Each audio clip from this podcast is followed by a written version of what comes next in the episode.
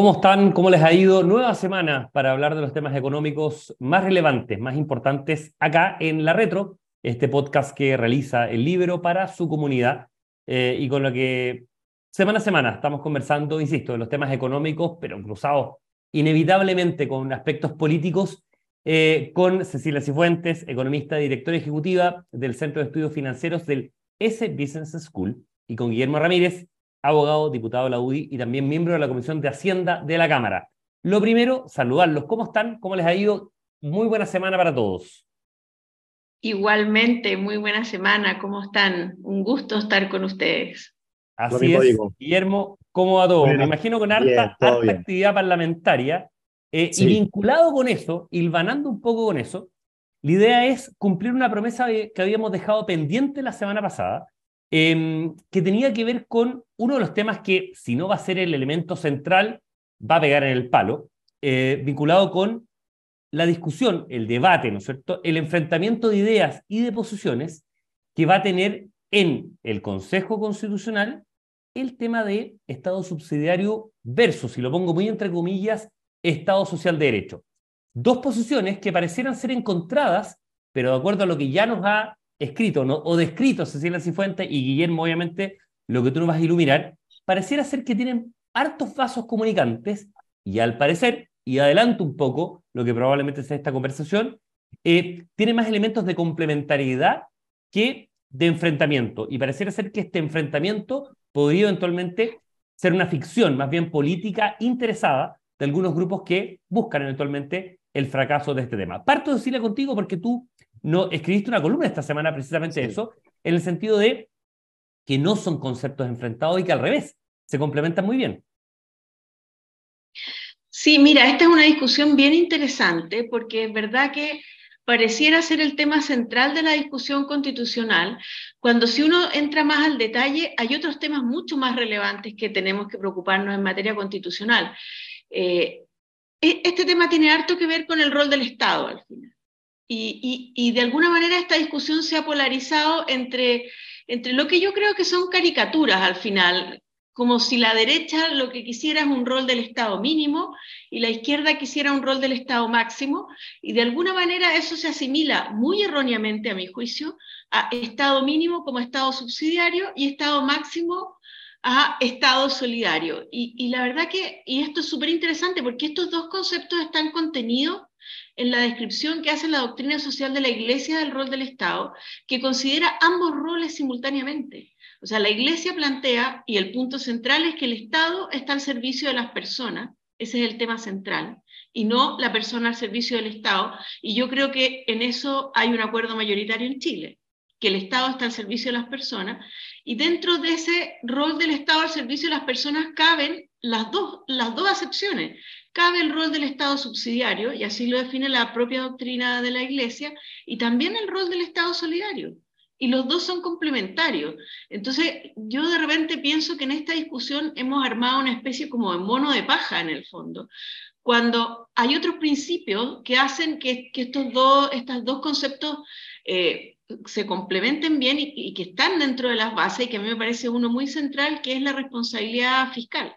O sea, nosotros podemos dar beneficios sociales, podemos dar derechos sociales, pero no tenemos que convertirnos en Argentina, que es una situación en que por dar derechos sociales están en una crisis de la que es muy difícil salir.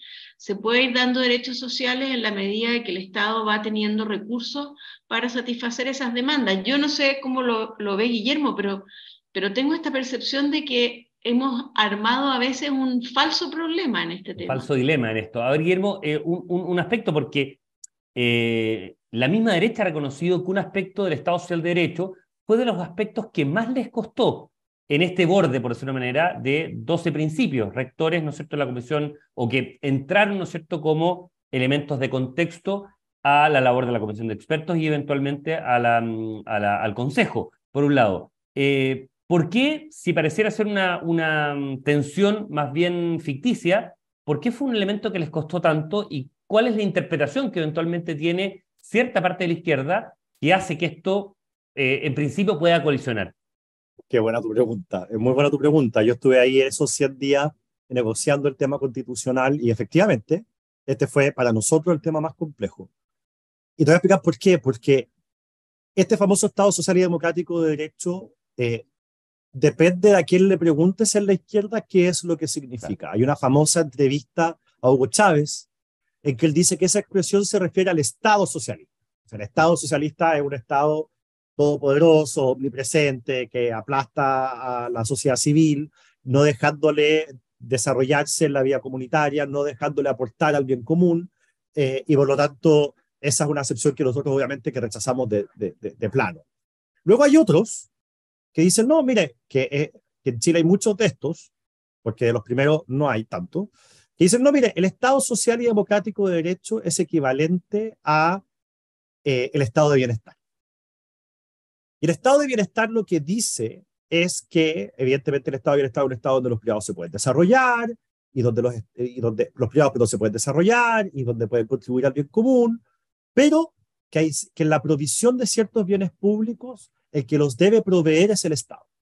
Entonces ellos dicen, un estado de bienestar es, aparte que hay un desarrollo de derechos sociales, hay ciertos bienes que los debe proveer el Estado. Y ahí particularmente siempre la discusión está en los temas de educación, salud y pensiones. Eh, después hay otros, seguro de cesantía, y otro tipo de cosas, pero esos son los tres típicos.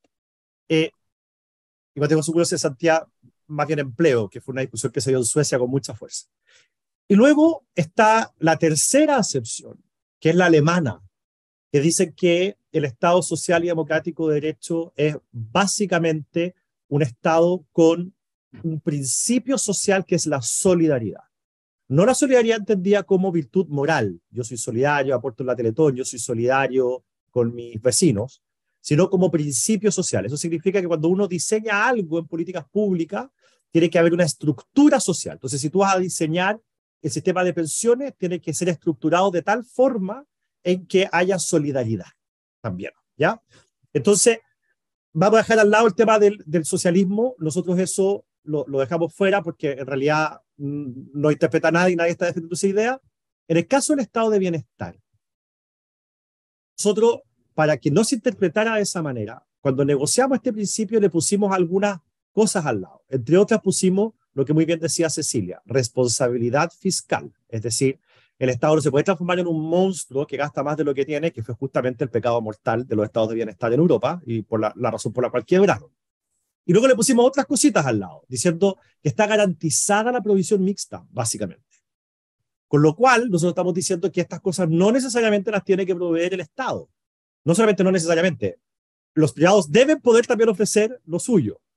Entonces, con eso también cerramos la puerta a entender este principio como un principio simplemente en estado de bienestar entendido a la antigua.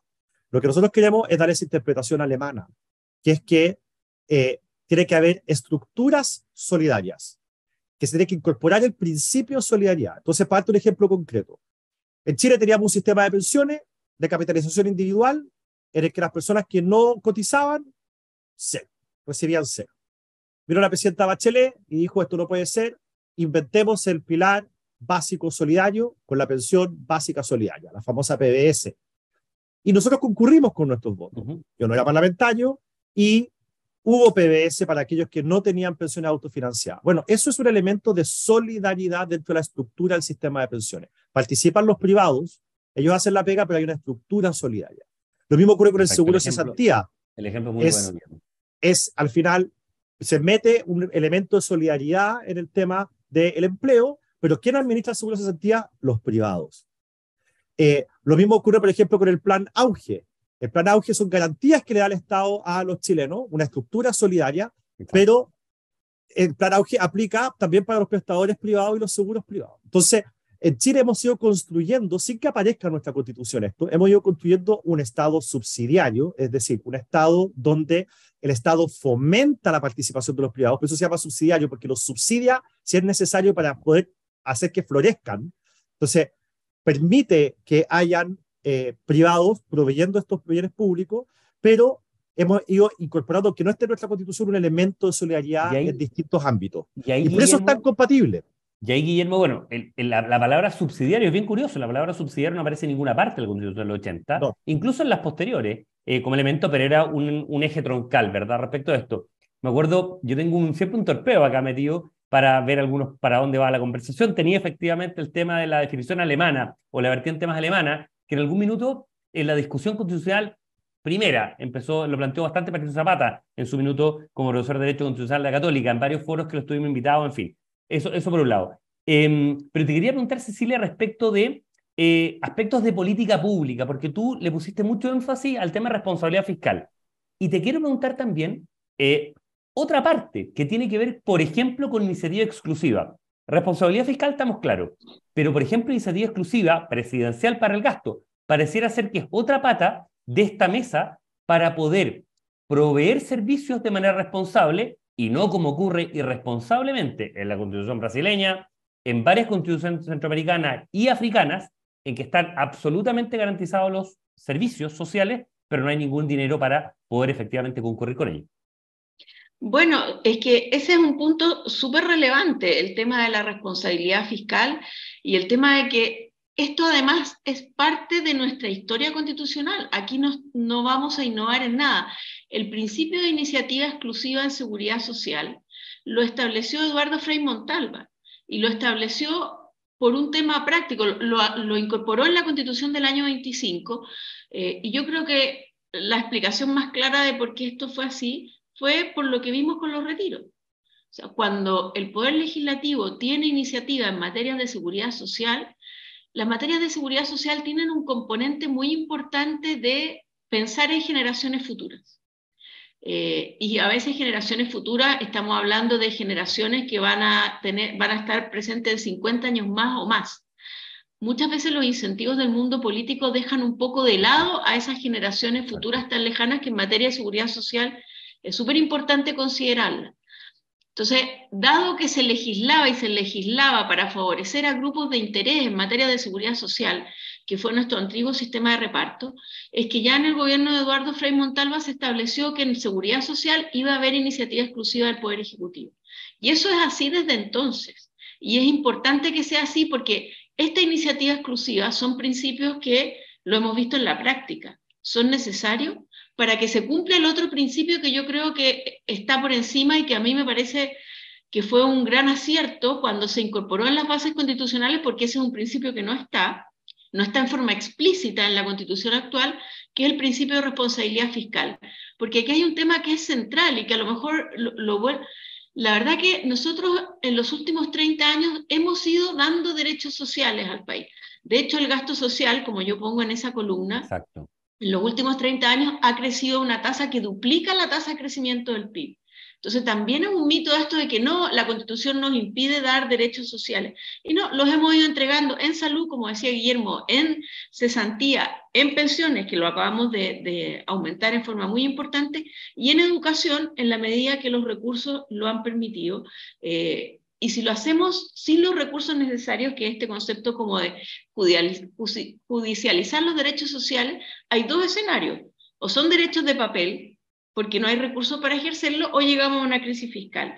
Y las dos cosas al final son tremendamente negativas para, para las personas. Entonces, yo creo que estructurarlo en la forma como quedó en las bases, a mí me parece que es una salida razonable y que, y que no deberíamos concentrar todo el conflicto ahí porque hay otros aspectos constitucionales que sí son tremendamente relevantes de resolver. Una, una de las cosas interesantes de la, de la Constitución, Cecilia Guillermo, es que está todo hilvanado, está todo vinculado, porque uno parte de principio, el principio rector, subsidiario o, ¿no es cierto? o social, como uno quiera, eh, vinculado con responsabilidad fiscal, vinculado con iniciativa exclusiva, que uno ya empieza como a diluirse, pero al final Em, no puede solamente quedar en manos parlamentarias, y lo digo con todo el respeto, porque precisamente eh, tienen que existir esos contrapesos, ¿no es cierto? Y estos ciertos pilares o ciertos pesos para, ¿no es cierto?, eh, tener un equilibrio, un elemento equilibrado. Un solo dato eh, respecto a lo que tú decías, Cecilia, respecto a los retiros, o, un aspecto a los retiros, que es algo que se olvida.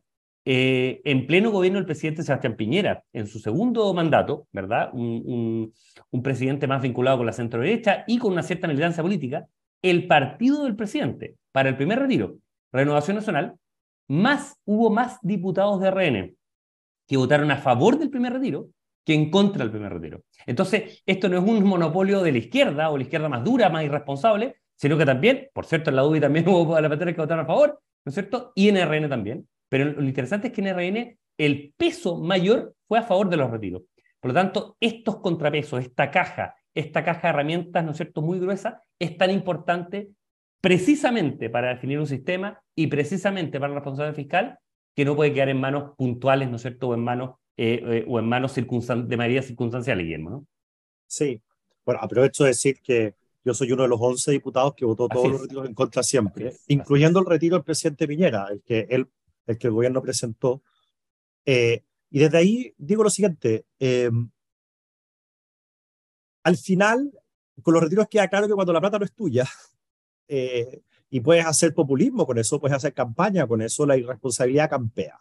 Y por eso, eh, a finales de los años 60, eh, cuando, cuando ya el tema del gasto público era una irresponsabilidad brutal, porque los parlamentarios regalaban plata, se estableció esta idea de que el gasto era iniciativa exclusiva del presidente y fue un acuerdo que tomaron derecha e izquierda.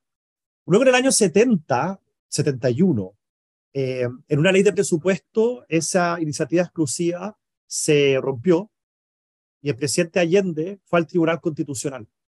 Fue la primera vez que un presidente de la República fue al Tribunal Constitucional. Lo hizo Allende en el año 71 por este tema. Y el Tribunal Constitucional, en su primer fallo de la, historia, eh, le da la razón al presidente Allende eh, respecto a que los parlamentarios no tenían iniciativa en el gasto eh, y hace cumplir este acuerdo político que se había traducido en una ley al final de los, de los 60. Es curioso cuando se piensa que el Tribunal Constitucional eh, es, del gobierno de Pinochet o que es una herramienta que usa la derecha, en fin, la historia al final nos enseña cosas que son distintas. bueno, y respecto al tema em, que, que, que, estábamos hablando recién, respecto a la responsabilidad fiscal, nosotros incorporamos ese principio justamente para evitar que el tema de la Em, de Chile es un Estado eh, social y democrático de derecho se interpretara como un Estado de bienestar. Eh, porque muchas veces ocurre, y tú lo estabas diciendo muy bien, Cristian, que no es necesaria que exista una palabra o una definición en la Constitución para que el Estado adopte esa forma. Y el mejor ejemplo es que en la Constitución actual la palabra subsidiariedad no aparece en ninguna parte. Pero como sí aparece en la Constitución el respeto por los cuerpos intermedios, eh, como si aparece que se requiere una ley de quórum calificado para crear una empresa, estatal, entonces esas distintas normas van informando el principio de subsidiariedad. Eh, nosotros no queríamos que de ningún modo se informara el estado de bienestar. Y por eso, entre otras cosas, establecimos en las bases el tema de la responsabilidad fiscal. Un, un aspecto, Guillermo y Silvia, quizás como última pregunta para ir cerrando.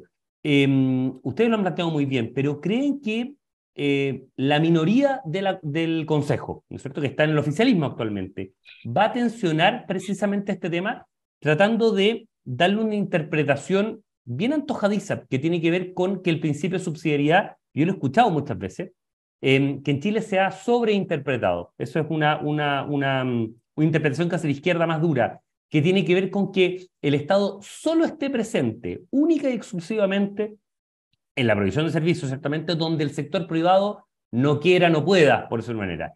Y lo que ustedes me plantean es algo, algo distinto, que tiene que ver con que se pueda competir con igualdad de condiciones, pero siempre garantizando que el sector privado pueda estar presente en la prestación de bienes y servicios en todos los campos de la economía y no como explícitamente muchas veces se ha planteado, se ha, mm, eh, puesto en contra el Frente Amplio en materia educativa, en materia de pensiones y en materia de seguridad social. Cecilia, quizás, para partir. Bueno, a ver, ¿qué, va a ser el, el, bloque extrema izquierda? Es, yo no me atrevo a, apostar ahí, pero, pero para evitar esos riesgos, yo, yo, y creo que puede existir el riesgo de que efectivamente trate de, de, llevar la discusión muy a ese extremo, yo trataría de alguna manera de esta discusión enfocarla en pongámonos de acuerdo en los principios. Y los principios están en las bases. Y después, y, pongámonos de acuerdo en este otro principio importante que es que no se restrinja ni al sector público ni al sector privado en, su, en la provisión de servicios sociales, a ninguno de los dos.